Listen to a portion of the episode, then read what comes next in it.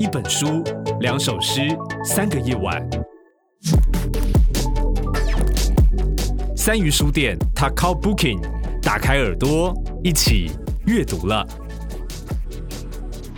各位朋友，大家好，我是三鱼书店的尚恩。如果大家到了美浓或者旗山那一带的话，大家会想要做什么事情呢？通常大家很想啊，我们先去吃板条好了，或者是说来去美浓湖那里晃一晃，中正外面晃一晃。美浓这几年其实兴起了很多的山径的走路的运动哦。那我们今天也要跟大家介绍一本书，叫做《山里石》。那《山里石》这本书是高雄市文化局跟里路文化合作出版的。那里面除了介绍了不管是美浓或是旗山以及那玛夏。桃园这些地方的一些山里面的食物故事以外，邀请了奇美社大的校长张正阳老师，跟宝山山茶的农场主人洪德胜，他们当带路人，分别在美浓以及在深山的地方走进山里来认识这边的的一些生态文化。那我们今天请到了张正阳校长哦，跟我们介绍他在书里面带我们走那个麒麟大众走是什么样的路线哦。那我们先请校长跟我们大家打个招呼。嗨，各位听众朋友，大家好，我是张正阳。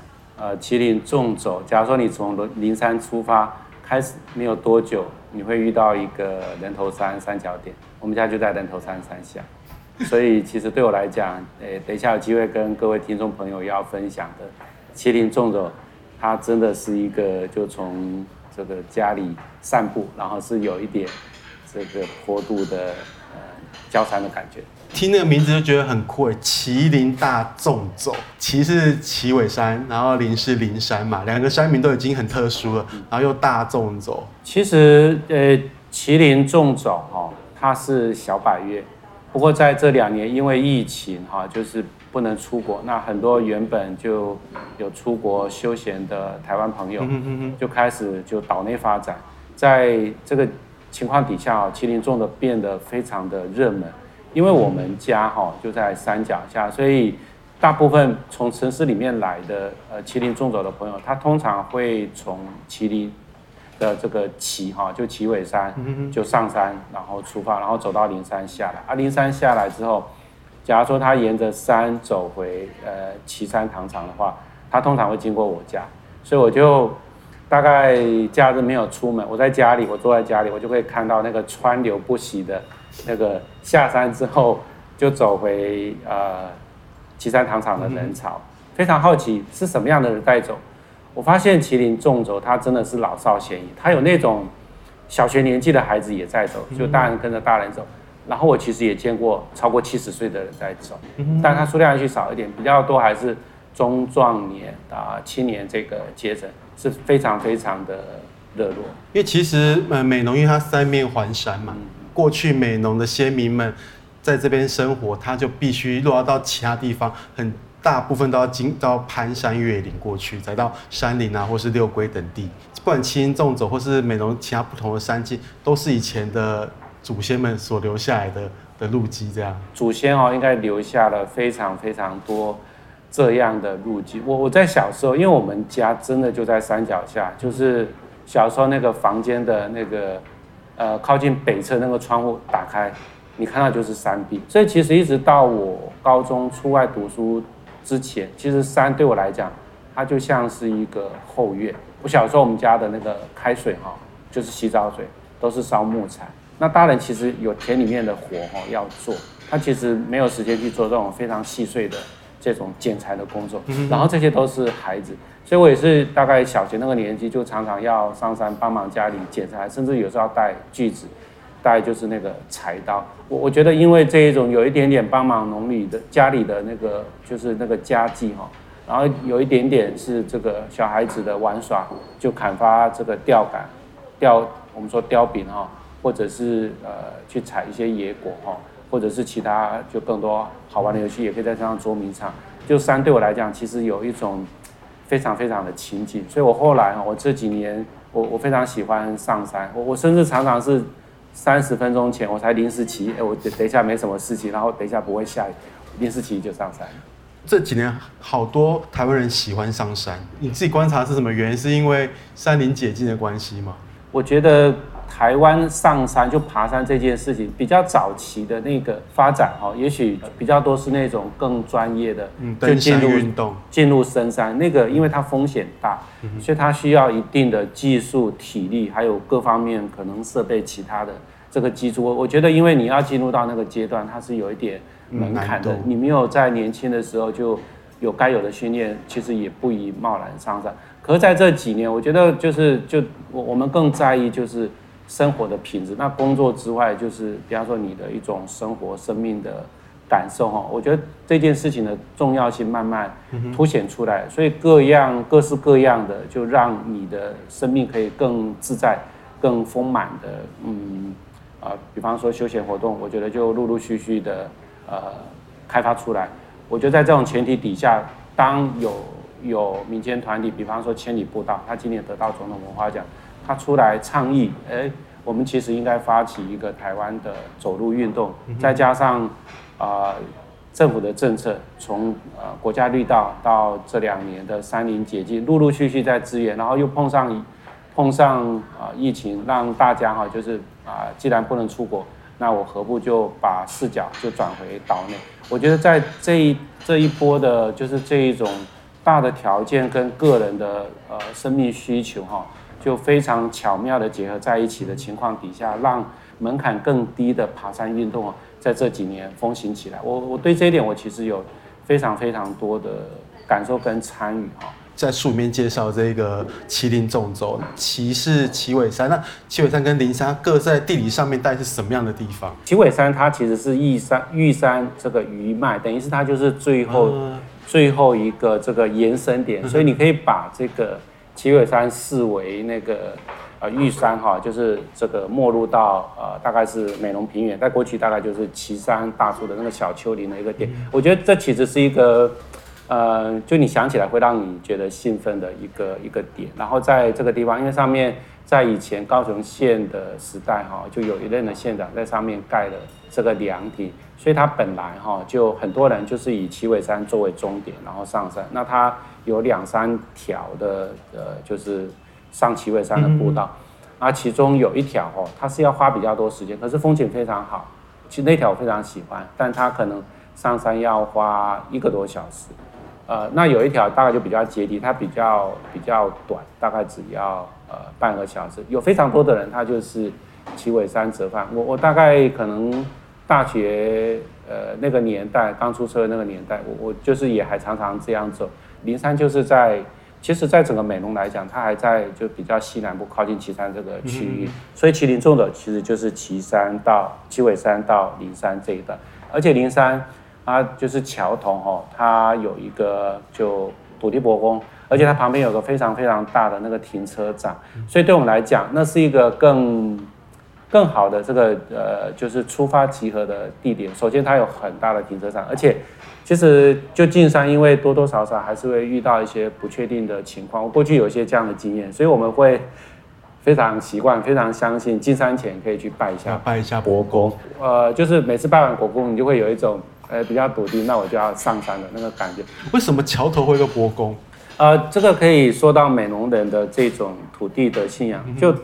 对，土地伯公其实就是呃闽南话说的那个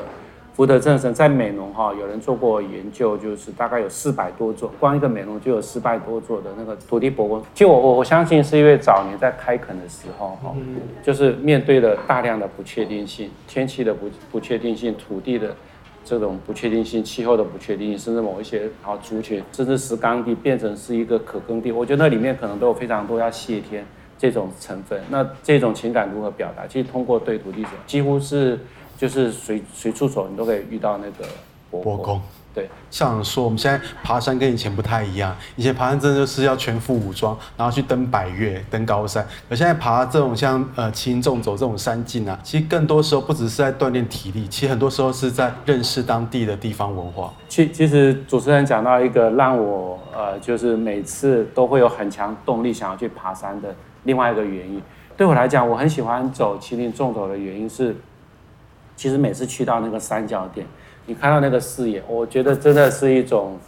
啊、就好像你所有之前假如有什么不开心的事情暂时搁置，我觉得它给我一些动力，就是觉得对，诶，我为什么不把那些问题解决了？我下次再来这个地方。而且，其实，在三角点你俯瞰的俯瞰自己家园那个角度，因为我们家园就是美浓，就就屏东平原的最北端哈。其实那个角度是在平地你看不到，我觉得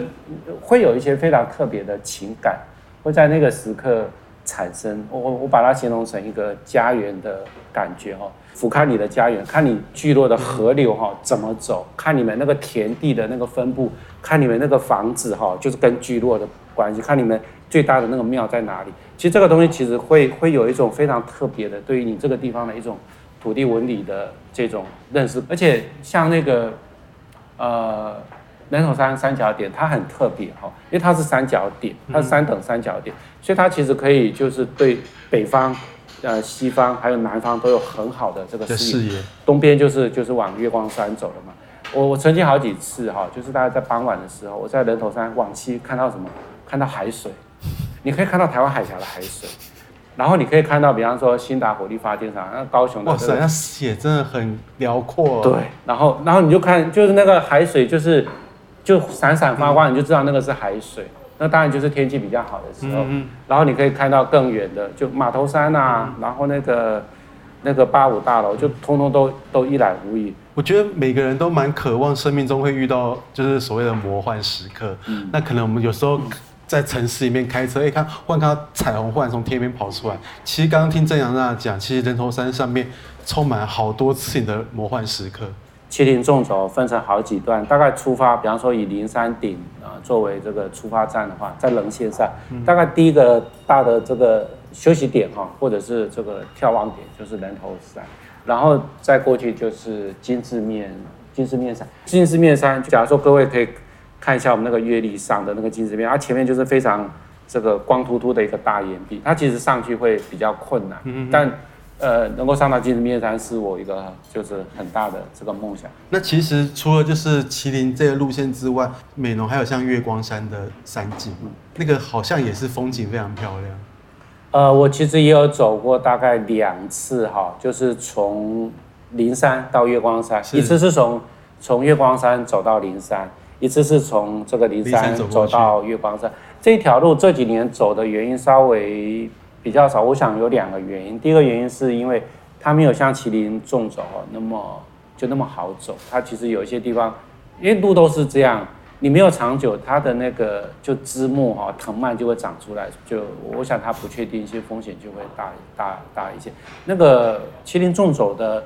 登山人口哦，有蛮多是来自城市这边，那对他们来讲从旗山糖厂哦，这个比较近，出发、停车各方面都是比较方便的哈。我觉得呃，灵山到月光山，它有点像是私人的，它大概是一些有点像私房路径的这种感觉。比方说想要锻炼体力，他就会从奇尾山走到月光山再下来。嗯嗯嗯嗯。然后其实在书里面也介绍了，说就是。校长带我们走麒麟纵走，也介绍一些美浓在地的呃食物啊，风土食料来做自己的食堂的，像那个月光山底下有小春日和，小春日和那个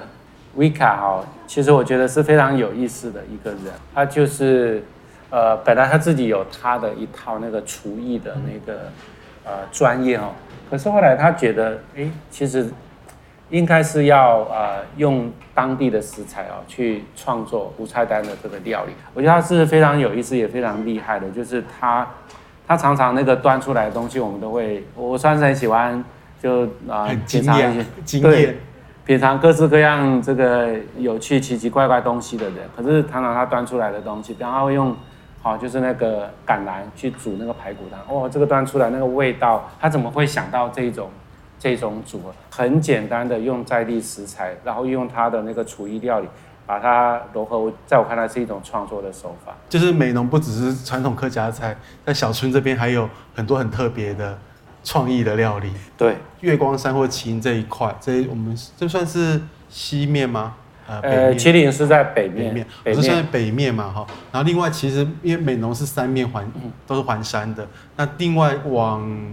六龟方向又有黄蝶翠谷跟茶顶山那一部分嘛，其实这几年好像嗯，爱山协议会他们也在那边也开发出很多的山径路线。美浓的地形是这样，北边哈是美浓山系，而且就是玉山的那个云南嘛，然后东边就是茶顶山系，然后整个西南方就南方就是老农溪这样带流，然后就是从西南方就是去跟呃南子迁溪就汇流，然后就变成是高平溪中游哈。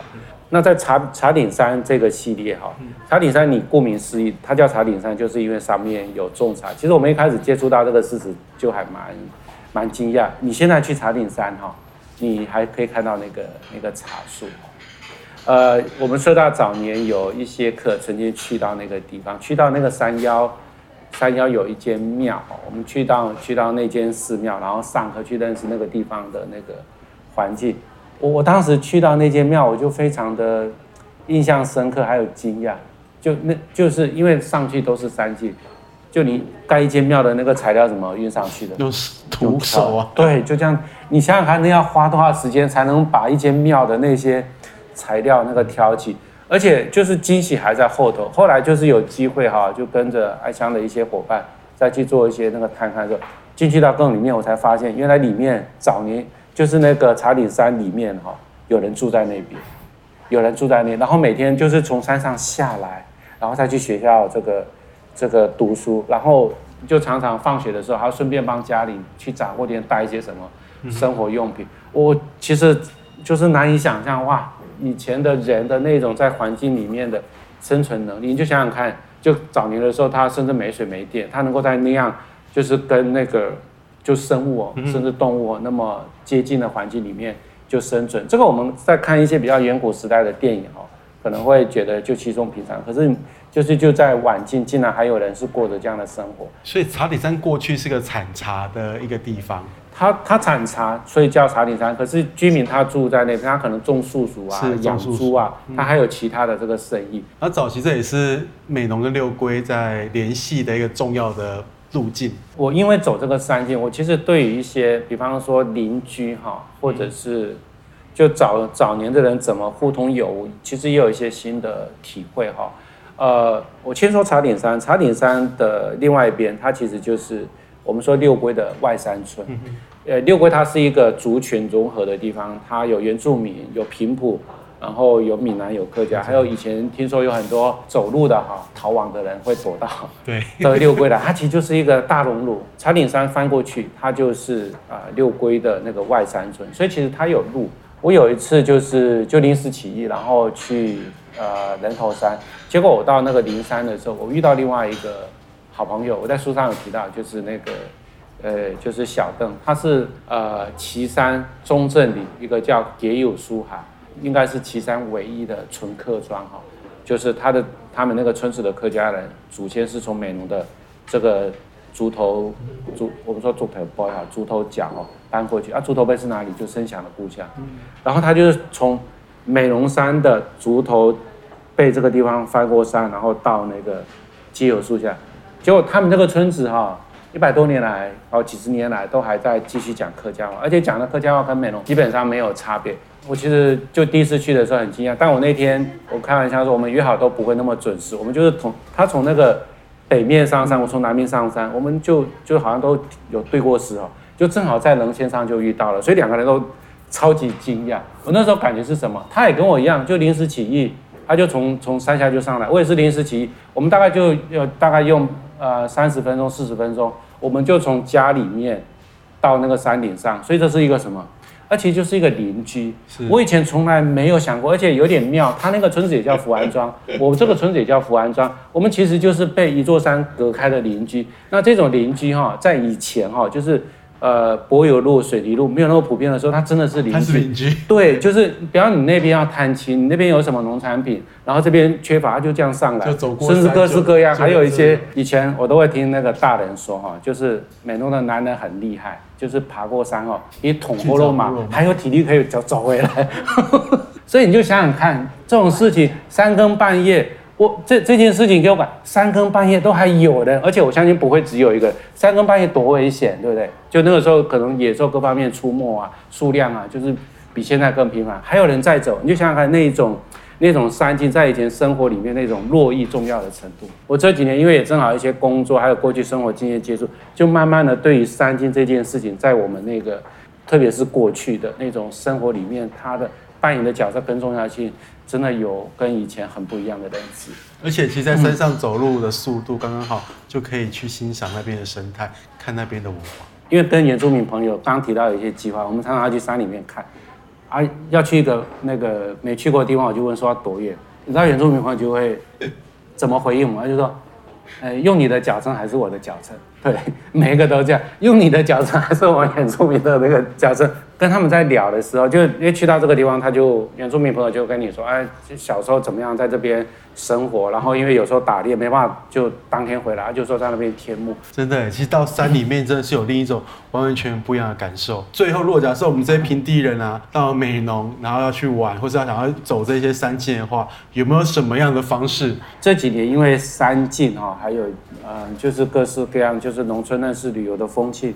慢慢在发展。那我自己在社大服，我们其实也开了一些这样的课程。像春季班，我们有一门奇美加山步道学这个课哈，其实会跟大家介绍奇美的人文还有自然的特色啊纹理，然后也会带大家去现看步道以及实做步道。那另外我们也有一些登山的课程，我们有有一位这个在地的登山老师哦啊，最近。就想要规划把我们奇美地区的那个山径山径哈，就一期一区的哈，就是跟大家来介绍。那我们有原住民的老师啊，会带大家去认识哈茂林，还有就是原住民的这个山水伙伴们。听众们有兴趣的话，可以去 follow 奇美社大。但另外一个就是有机会，假如说多认识一些奇美在地的朋友，他们可能更可以哦带你去走一些这个我刚刚提到的一些私房景点，比方像刚刚提到的。呃，灵山到月光山，甚至于从呃美浓翻过灵山，然后到基油树下，这些它其实还不是那么普遍，但非常有意思的这个行程啊。假如说有认识这样的朋友，你就会更有机会去呃走这样的这个行程。而且社大这一些在奇美地区的山径的课程，大部分也都是周末开的嘛，所以其实我们就算住在高雄，也可以就利用假日的时候到奇美去上课。一部分也是因为讲师在那个周六日他有空，我们有那个讲师有一部分是从台北要下来支援。OK，好，那我们今天其实很感谢正阳校长跟我们分享有关于美容山径这些故事。那大家想要看正阳校长怎么带大家走，呃，骑行大众走的话，也可以去看《山里史》这本书里面，它有更非常详细的一个介绍。那我们今天谢谢正阳，好，谢谢，谢谢大家，谢谢大家。一本书，两首诗，三个夜晚。本节目由高雄三余书店制作提供。订阅 Taco Booking，请上 Apple Podcast、Spotify 等平台